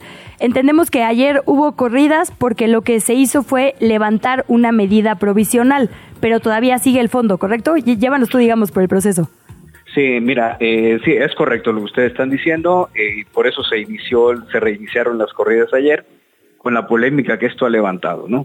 Nosotros solo desde la cancha jurídica no nos involucramos en la parte operativa, ni con los fanáticos, ni lo que esto representa. Eh, leía hoy en la mañana que hubo lleno completo en la plaza, lo cual pues es un buen aliento para quienes son protaurinos y los empresarios y todo lo que rodea a las corridas de toros. Me explico en la parte jurídica. El, juicio de amparo se tiene que resolver en el fondo, que es lo que está pendiente. Y, doy dos, tres elementos. Eh, hay un cuaderno principal que se llama, que es el que se va a resolver el fondo del asunto. Si las corridas son constitucionalmente válidas o no. Es lo único que se va a resolver por el juez de distrito aquí en la Ciudad de México. Sin embargo, se abre un expediente paralelo, que es un expediente incidental, perdón por el tecnicismo, pero es lo que la falta de tecnicismo tratado de explicar es lo que ha generado confusión. Claro. En ese expediente incidental que corre en paralelo, como digo, el juez decretó la suspensión, ordenó la suspensión de las corridas mientras se resuelve el juicio en lo principal, en el fondo. Bueno, eh, dijo se suspende y por lo tanto las corridas no se pudieron realizar en la Ciudad de México. Sin embargo, esa decisión del juez, como todo, pues se puede presentar recurso de revisión, un recurso, de- un recurso para revisar precisamente si la medida, que es una medida cautelar por mientras, cautelar quiere decir por mientras, eh, se revisa la, se revisó la medida cautelar y llegó después de muchos ires y venires, que no tiene caso entrar en ellos, llegó a la Suprema Corte. Y ahí fue cuando la Suprema Corte dijo, oigan, eh, la- eh, eh, se regresa el asunto, es decir, va otra vez al juez de distrito para que resuelva el fondo, pero, pero se quita la suspensión, es decir, se pueden reanudar las corridas de toros. Eso fue lo que sucedió. ¿Con qué argumento fue esto, abogado? Porque ahí había una discusión, había una cuestión de interés jurídico que entendíamos por parte de la organización, o sea que esto es lo que decía la Suprema Corte, pero la verdad es que en medios de comunicación había varias versiones. ¿Por qué la Suprema Corte decide revertir este esta medida cautelar, pues este amparo? A ver, es interesantísima la pregunta. Hay una, eh, de- desde junio de 2011 se reformó la Constitución. Históricamente, más de 100 años, el juicio de amparo solo procedía por interés jurídico. Me voy a detener un poquito aquí. ¿Quiénes tienen interés jurídico? Aquellos que son en su persona afectados. En mi propiedad, en mi libertad, en mi domicilio. Es el mí, ¿no? El, el- el- el interés jurídico es mi esfera personal. Pero en junio de 2011 se reforma la Constitución y introdujeron la figura del interés legítimo, que es como justicia justa promovió el amparo. ¿Qué consiste el interés legítimo? Es la posibilidad de que una organización o un grupo de personas presente amparo por en la defensa de derechos colectivos. Entonces vamos a proteger, ahora ya no es mi persona, es nuestra salud, nuestro medio ambiente, nuestra educación en un sentido plural. Y aquí Justicia Justa lo que vino a decir fue, oye, yo vengo a defender el medio ambiente para que no se sacrifiquen toros de la manera eh, eh, mm, eh, dolorosa para, para, para los animales en, una manera Como cruenta. espectáculo, ¿no? Sí, claro. Sí, como espectáculo. La Suprema Corte, la segunda sala dijo, oye, ustedes no tienen interés legítimo para pedir la suspensión, por eso la quitamos. No es porque la, la suspensión proceda o no proceda. Es decir, todavía queda por ver si viene otra organización, puede pedir la suspensión y, y- y se puede conceder. Es decir, a esto le falta mucho trabajo. ¿Qué es lo que Nada ya... más que- Perdón, perdón. Sí, sí, sí. Lo, lo que, lo que pasa es que la primera sala, estoy hablando de la segunda sala, la primera sala sí ha reconocido el interés legítimo para otras organizaciones como eh, las organizaciones medioambientales, ¿no? Entonces nosotros ya estamos pidiendo que en el asunto este se resuelva la contradicción de tesis entre la primera sala y la segunda sala y todavía está pendiente que se resuelva el fondo, el juicio de fondo. A ver, lo que quiero decir es que este lo queda mucho, a este asunto le queda mucha historia todavía. ¿eh? Tal cual. Bueno, justo la nota del fin de semana era que algunas asociaciones específicamente ambientalistas ya habían justo lo que usted nos dice, ¿no? Promovido, lo que nos dice abogado, eh, pr- promovido este amparo, digamos. Supongo que ahí ya no argumentarán y ya no habrá contradicción. Preguntarte, digo, también como reporteras que han cubierto el tema de toros durante muchísimos años y particularmente aquí en la ciudad, nunca ha prosperado. Siempre de alguna manera se echa para atrás o en la antes Asamblea Legislativa, en el Congreso, ahora lo vemos hasta en la Corte, con la argumentación jurídica, digo que se puede lograr hacia el lado que uno quiera, la verdad, ¿no? Entonces un poco preguntarte qué futuro le auguras de fondo al asunto, porque la verdad es que pensándolo en la mira amplia, como bien dices, del interés legítimo no jurídico, todas querríamos un y todos medio ambiente sin esta violencia y tortura a manera de espectáculo. Entonces, ¿qué futuro le auguras en el fondo? Mira, es eh, muy incierto el futuro, ¿eh?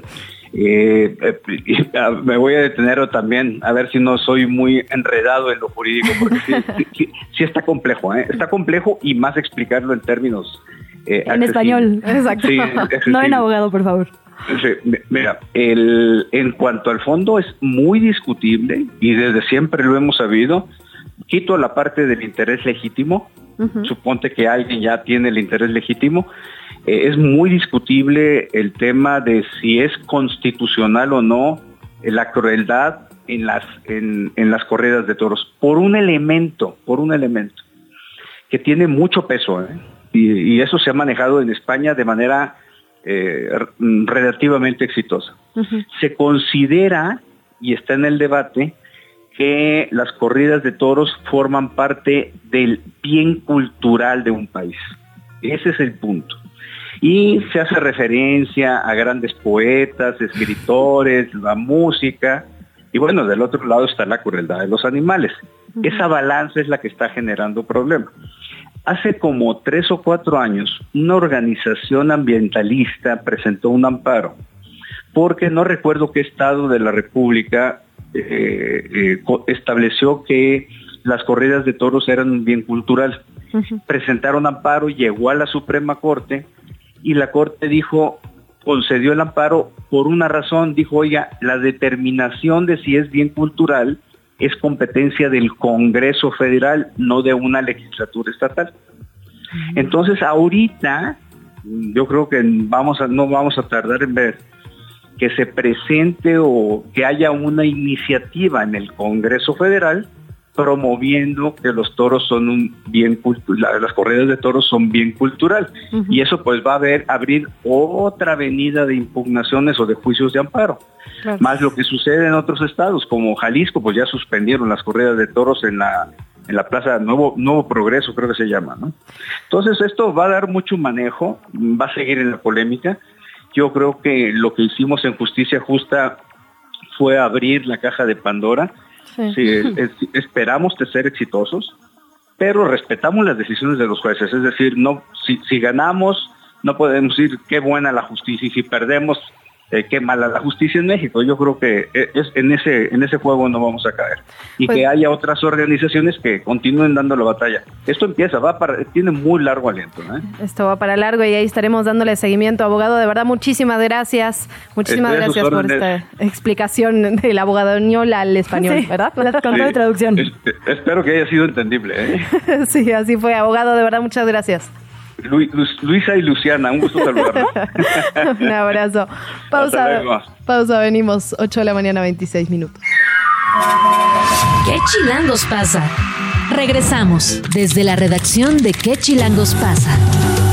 8 de la mañana, 32 minutos. Volvemos a hablar de este regreso de las corridas de toros en la Plaza México porque Fer Guzmán estuvo en el lugar, en el epicentro, digamos, de, de todo lo que ocurrió, Fer. Cuéntanos qué, qué viste y cómo te fue. Hola, pues ¿cómo están? Eh, Un saludo a toda nuestra audiencia. Y sí, estuvimos allí ahora que este primer evento taurino regresó a la Plaza México, pues se dieron cita muchísimos manifestantes. Eh, claro, muchísima afición, pero también muchísimo mucho- muchísimos manifestantes afuera de la plaza. Y esta situación pues se puso tensa porque eh, el equipo de granaderos desplegó un enorme operativo para tratar de mantener las cosas lo más calmadas posibles, porque evidentemente hubieron enfrentamientos o, o un poco de conflicto entre tanto los protestantes como los, como los que se dieron cita para asistir al evento, que estuvieron allí un poco haciendo burla, un poco levantando como los ánimos de la protesta, burlándose de la protesta y eso generó bastante conflicto. Y bueno, eh, todo empezó cuando se trató de ca- encapsular a la movilización y si quieren podemos escuchar un poquito de cómo fue ese momento. Estamos aquí en la, en la esquina del parque y Augusto Rodán. No nos dejan pasar. trae- Déjenos pasar, déjenos pasar. Que Nos querían encapsular.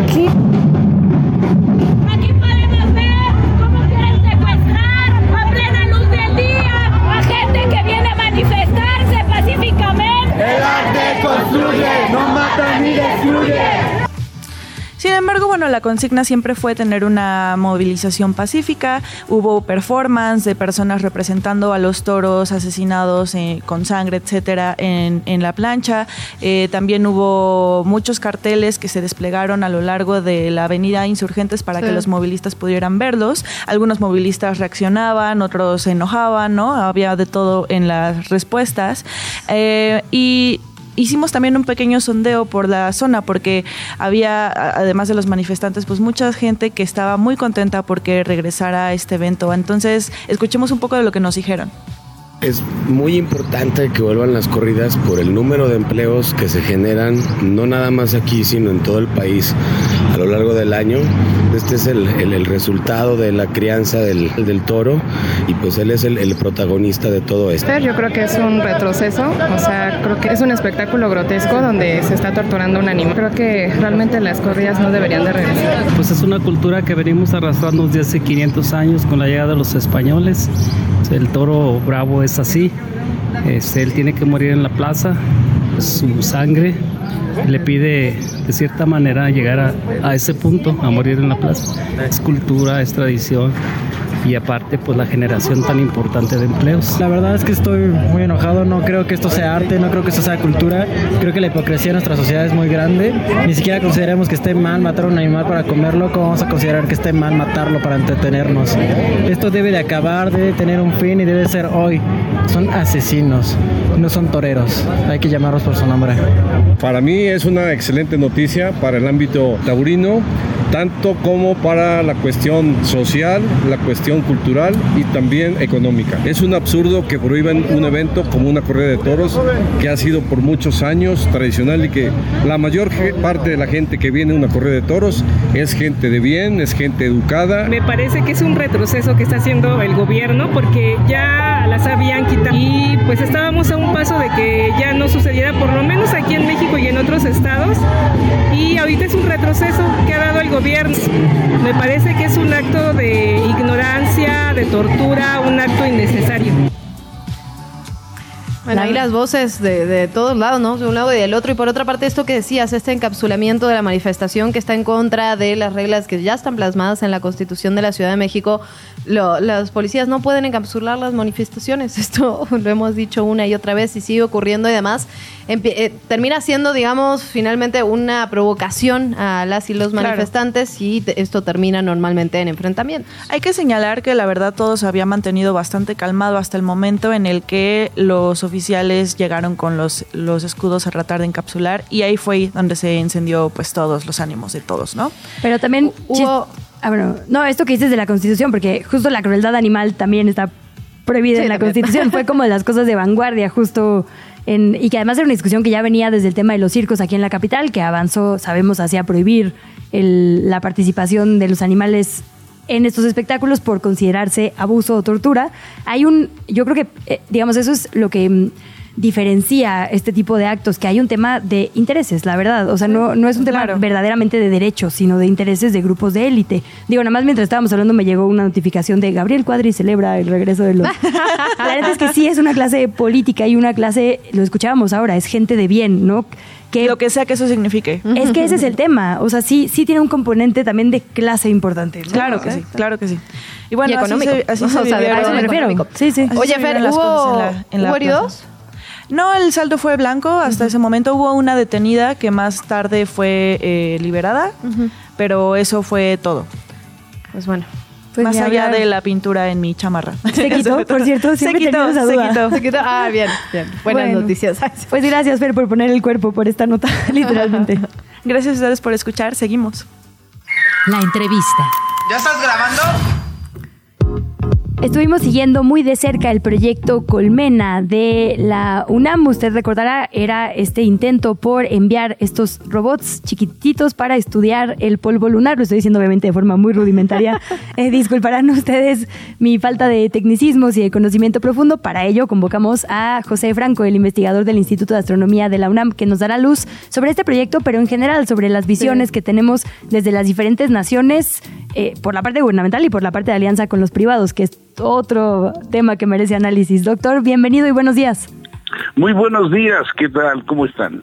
Qué gusto saludarlo, doctor. Gracias por tomarnos la llamada. Pues empecemos, digamos, con el proyecto Colmena, que es algo que hemos estado dándole seguimiento y nos hemos perdido un poco. ¿En dónde vamos? ¿Cómo está en este momento? ¿Qué se ha logrado y qué, qué nos falta?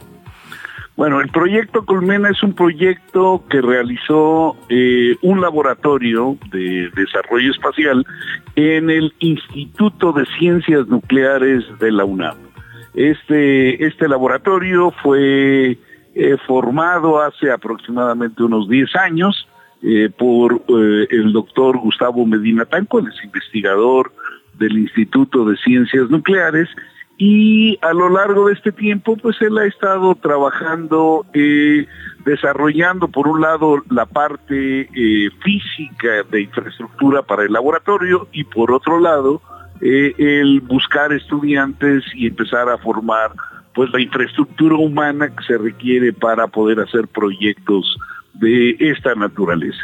Eh, a lo largo de este tiempo pues ha hecho una serie de este de desarrollos que el año hace un par de años culminaron con el lanzamiento de un nanosatélite desde eh, la India. La India se encargó de poner ese nanosatélite que hizo este grupo eh, de la UNAM. Eh, lo, puso en órbita y el satélite funcionó muy bien. Además de el apoyo de la UNAM, pues también tuvo un poco de apoyo de CONACYT y también tuvo apoyo de pues personas privadas, sobre todo del estado de, Hidalgo. Mm. Y en aquel momento el estado de Hidalgo, el gobierno del estado de Hidalgo, eh, le permitió al grupo de la UNAM el tener un laboratorio similar en, en Hidalgo. Entonces estuvo trabajando Gustavo Medina Tanco eh, a lo largo de varios años junto con el gobierno de Hidalgo. Eh, posteriormente, eh, el gobierno de Hidalgo cambió y se ha quedado única y exclusivamente dentro de la UNAM. Y dentro de la UNAM hicieron este proyecto gracias a que México firmó un tratado con la NASA para ser parte del proyecto Artemisa. El proyecto Artemisa es el proyecto que va a llevar seres humanos nuevamente a la Luna es un proyecto estadounidense que eh, lo que y, el nombre ya indica que lo que desean hacer es que vaya por primera vez una mujer a pisar a pisar la luna. Entonces, eh, como parte de este, digamos, de este convenio que firmó México, se aceptó tener un proyecto de, de, México en una de las misiones que iban a ir a la Luna y así se desarrolló la idea de poner cinco pequeños robots en la superficie lunar. Y bueno, pues el, la UNAM hizo estos eh, cinco robots que finalmente fueron lanzados, como ya ustedes dieron cuenta y todos los medios dieron cuenta hace este, pues unas semanas y desafortunadamente, bueno, el, el, el sistema de los cinco robots iba en una nave que pues iba a llegar, iba a posarse suavemente sobre la luna. El problema que existió en el recorrido es que los paneles solares de la nave, que son necesarios para dotar de energía las baterías de la nave, tuvieron un problema porque pues hay que, hay que dirigir los paneles solares hacia el sol para que reciban la luz y puedan este, transferir la energía de la luz solar a las baterías y el motor que debía de hacer el ajuste para ubicar de manera adecuada los paneles solares tenía una fuga. Mm. y, una fuga de combustible. Con lo cual no no se pudo hacer esto este con con los con el motor que estaba pensado para eso y se tuvieron que utilizar los otros motores y se gastó mucho combustible. Con lo cual, desafortunadamente, la cantidad de combustible para hacer un alunizaje suave ya no era suficiente. Entonces, si se iba la nave hacia la luna, iba a terminar estrellándose.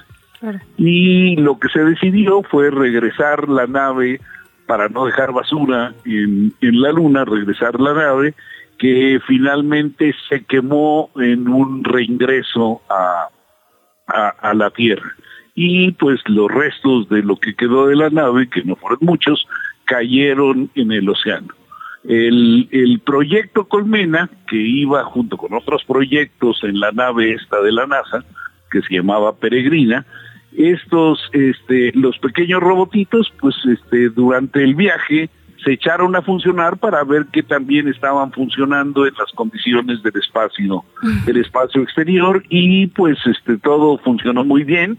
O sea, se hicieron pruebas dentro de la nave con los robotitos y todas las pruebas funcionaron adecuadamente y lo único que faltó, desafortunadamente, es que los robots llegaran a la luna y pudieran hacer el trabajo para el cual habían sido pensados. Ahora, esto no representa, no representa un problema para la idea que se tiene o la idea con la cual fue Colmena, que era tener estos pequeños robots, eh, primero pues como, como las miniaturas más pequeñas que se han hecho en términos de robot para viajar en el espacio. Entonces, en ese sentido hay una palomita que le debemos de poner a eh, el laboratorio de desarrollo espacial ahí en, el Instituto de Ciencias Nucleares. Y la otra parte es que siendo pues un proyecto de prueba, pues iban simplemente a verificar que estas pequeñas, eh, estos pequeños robots funcionaran de manera adecuada y estuvieran en la luna haciendo lo que en algún momento, en algún día, en otro momento, harían robots más grandes para empezar a hacer en su momento minería en la luna. Eh, digamos, el, eh, este era un proyecto de prueba, no se perdió realmente nada, simple y sencillamente era verificar que el concepto funcionaba adecuadamente en la superficie lunar. Doctor, aprovechando que nos menciona, digamos, todo, todas estas misiones no tripuladas en el contexto de eh, Artemis o Artemisa, preguntarle, ya nos alcanzó el 2024. ¿Cómo, ¿Cómo va? Tal cual está. Mira, ¿sí cree que efectivamente se logre enviar a una mujer astronauta? Entiendo que el proyecto de la NASA es con SpaceX, si no me equivoco, y está por otro lado el de Blue Origin, ¿no? Que es como 100% privado de Jeff Bezos. Y entiendo que ambas tienen miras a la luna. ¿Nos puede explicar un poco cómo funciona y, y también, pues, un poco el reto que significa que haya un esfuerzo público-privado? ¿Hay alguna regulación que nos diga, oiga, nadie puede conquistar la luna? No sé. Como que uno ha visto suficientes libros futuristas, doctor. No, bueno, son buenísimas tus preguntas, definitivamente. Mira, eh, la carrera espacial eh, que, que, se inició en 1957 y a lo largo de varias décadas eh, se dio básicamente entre la ex Unión Soviética y Estados Unidos. Esta carrera espacial pues permitió hacer muchísimos desarrollos en términos de eh, pues ciencia del espacio, tecnología hacia el espacio, etcétera, etcétera, y finalmente en 1969 permitió que unos astronautas pisaran la Luna. Ha habido varios, eh, varias misiones que se dieron entre 1969 y 1972 para, para, para llevar astronautas que bajaran, hicieran, digamos, un, un muestreo o más bien tomaran este, rocas de la luna y las trajeran a, la Tierra, lo cual pues este, yo creo que fue un éxito y desde 1972 a la fecha no ha habido una misión que lleve ningún ser humano. Y como todos los seres humanos que bajaron a la luna eran hombres, eran personas entrenadas militarmente y llevadas por este por agencias espaciales oficiales gubernamentales, eh, en este momento, o más bien hace ya algunos años, ha habido empresas privadas que han iniciado sus desarrollos espaciales y en este momento lo que tenemos es una nuevamente una carrera espacial pero entre empresas privadas. Y como eh, lo que sucede es que son muy, muy caras todas las misiones al espacio, y lo que ha venido sucediendo es que en este momento ya hay eh, pues toda una serie de proyectos público-privados, en donde, como bien señalaste, SpaceX ha estado, por ejemplo, trabajando con la NASA. Artemisa es un proyecto de la NASA, bueno, es un proyecto de agencias gubernamentales, en donde algunas agencias eh, privadas van a participar eh, realizando algunas, este, eh, desarrollando algunos de los instrumentos que va a tener Artemisa, pero en, pero en sí Artemisa es un proyecto gubernamental, es un proyecto oficial en donde no solamente participa Estados Unidos, sino ya hay un, un número importante de países que han signado convenios para ser parte de Artemisa y bueno, México ya es parte de Artemisa. Pero esta carrera espacial entre eh, pues agencias privadas pues se está dando y no solamente dentro de Estados Unidos, sino bueno, Virgin Galactic es europea y hay pues pues agencias que se están desarrollando en varios en varios países. Pues muchos frentes para hablar de este tema, doctor. Muchísimas gracias de verdad por su tiempo. Ojalá que sea la primera de muchas que, que está en este espacio con nosotras. Bueno, es la primera definitivamente y ojalá que haya muchas más conversaciones con ustedes, porque yo creo que fue eh, no fue muy inteligente la pregunta que hiciste, desafortunadamente, porque o sea va a requerir elaborar a lo largo de varias este, varias charlas eh, las respuestas a todo lo que pusiste en una pregunta así, ¡pum! rapidísimo. y, y nos faltó hablar de materiales, de recursos, bueno, De pero si nos sea, promete, minería, si nos que- promete que regresa tal cual, dejamos pendiente entonces esa conversación para ir analizándola de, de a poquitos. Eso, me parece muy bien. Muchísimas gracias, doctor. Un, un placer, Luisa, Luciana, que sean muy, muy bien. Gracias. La mañanera. Quieren prohibirla, imagínense. 8 de la mañana, 51 minutos, rapidísimo lo que ocurre en la conferencia matutina después de todo esto que habíamos platicado de la información personal de más de 300 periodistas que fue filtrada de manera ilegal en una página de internet. Se le preguntó, por supuesto, al presidente sobre el asunto. Aseguró que esto fue un resultado de un hackeo, confirmó. Se hackeó esta información de los periodistas. Además, aseguró que son los opositores que quieren dañar su imagen. Una vez más, con esta narrativa, lo que sí es que aseguró que hay que investigar sobre este tema y quién realizó esta acción, realizar un informe sobre ello y castigar a quienes resulten culpables y destacó que se debe entregar un informe al Instituto Nacional de Transparencia Acceso a la Información, el INAI, y que se buscará que la Secretaría de Gobernación proporcione apoyo a todas las personas que aparecen en la lista. Estaremos, estaremos al pendiente de este asunto. Hablemos de deportes. Grand Slam en qué chilangos pasa.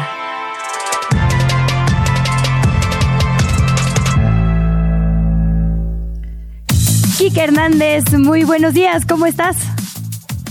Todo bien, Luisa y Luciana, ¿cómo están? La verdad, un placer estar aquí con ustedes, empezando la semana y bueno, tuvimos bastante información en los deportes. Muy movidito el fin de semana aquí, que cuéntanos. En- por empezar, yo siento que le di que le di buena suerte a mi nuevo equipo, ¿eh? Fuiste No sé. totalmente. O sea, tú dime, Kiki.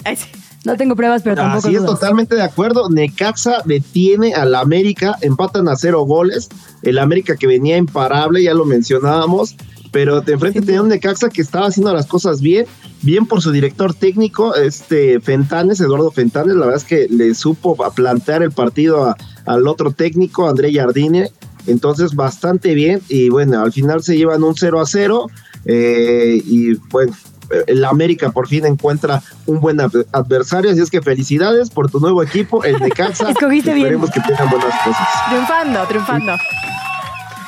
No, ¿y sabes qué, qué es lo de más orgullo aquí? Que, bueno, yo, por ejemplo, estoy estudiando el curso de director técnico. A mí me molesta, a mí me molesta mucho que en la Liga MX solo haya cuatro técnicos mexicanos, ¿sabes? Y uno de esos equipos que tiene un técnico mexicano es el Necaxa. Entonces, pues ahí aplausos totalmente para Eduardo Fentanes, eh, dando la cara por México. Y para la afición Y bueno, nueva. Ay, sí. ¿Qué más, Kike? ¿Qué Otro más que Chicharito ya fue presentado. Las Chivas siguen sin levantar, ¿eh? Empataron a un gol en Tijuana, siguen sin ganar, pero eso sí, ya presentaron a Javier Hernández y lo hicieron en grande. No sé si tuvieron eh, oportunidad de ver las escenas, lo espectacular que fue, chicas. La verdad que sí, fue así un show absoluto. Luces, de todo.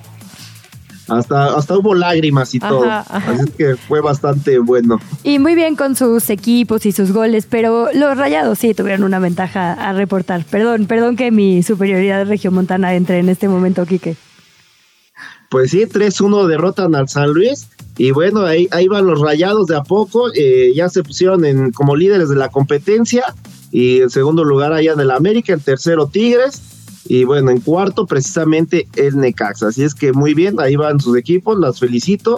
Porque las chivas, mis, mis chivas de plano va- están para llorar. Oye, pero a Van ver, hasta el tercer lugar. pues va- vayamos a NFL a ver si ahí sí homologamos. Ya hay Super Bowl, claro. Ya está definido el Super Bowl. Los Chiefs se enfrentarán a los 49ers. Los Chiefs sorprenden a los Ravens porque ya les había dicho que el fa- favorito eran los Ravens. Pero bueno, la verdad es que Pat Mahomes es un, un coreback que es de época, ¿eh? Lo podría comparar con este Tom Brady. eh, es de, de esa gente que sabe jugar muy bien las finales, que lo sabe llevar hasta el último eh, del partido y la verdad es que lo hace muy bien. Así sea, es que no fue- no fue Taylor Swift de la en el. Super Bowl. Pues sí, parece que sí, ¿eh? Yo, sí quería que fuera Taylor Swift Eminem, la verdad. Lamenté que no ganara Detroit solo por eso. Pues así es, los 49ers que levantaron el partido, iban perdiendo por casi 20 puntos hasta la mitad del partido y de repente dieron la subida y derrotan 34-31 a los Lions de Eminem. Así es que bueno, ya no habrá ese enfrentamiento de Taylor Swift-Eminem, pero tendremos eh, Chiefs contra 49ers en la final eh, del Super Bowl, chicas. Nada mal, querido Quique, muchísimas gracias como siempre por toda la información deportiva. Los escuchamos hoy en Grand Slam a las 5 de la tarde. Así es, ahí andaremos esta tarde y mucho, mucho placer en, en que nos escuchen. Pues igualmente, Quique, muchísimas gracias. Hasta el miércoles. abrazo. abrazo. Gracias también a nuestro equipo, nuestra producción, a ti, Luciana Weiner. A nuestro auditorio. a nuestro auditorio. Hoy nos caímos de YouTube, pero estuvimos en el resto de las Los plataformas. minutitos. Que qué mal, porque fueron minutitos muy bonitos Sí. con el doctor. Pero bueno, el- lo recuperaremos y ojalá tomemos la palabra de hablar sobre estas misiones que serán este año. O sea, ya el 2024 era una meta que sonaba lejano cuando se anunció. Lo cierto es que posiblemente veamos astronautas nuevamente pisar la luna este año. No, yo necesito así el pasito a pasito, ¿no? O sea, ¿qué es la minería lunar? O sea, Ay, yo, necesito que verás, me. Artemis es la hermana de Apolo. Ay, no. y por eso le puse- Ay, que ya nos tenemos que ir. Que Bueno, nos se queda con que Sofitas. FM. Hasta mañana. Llegamos al final de ¿Qué chilangos pasa? Recupera nuestra información en las redes sociales de Chilango. En el siguiente programa te esperamos con más información y entretenimiento. Nos escuchamos de 7 a 9. Amanece, sobrevive, infórmate y disfruta la ciudad con nosotras.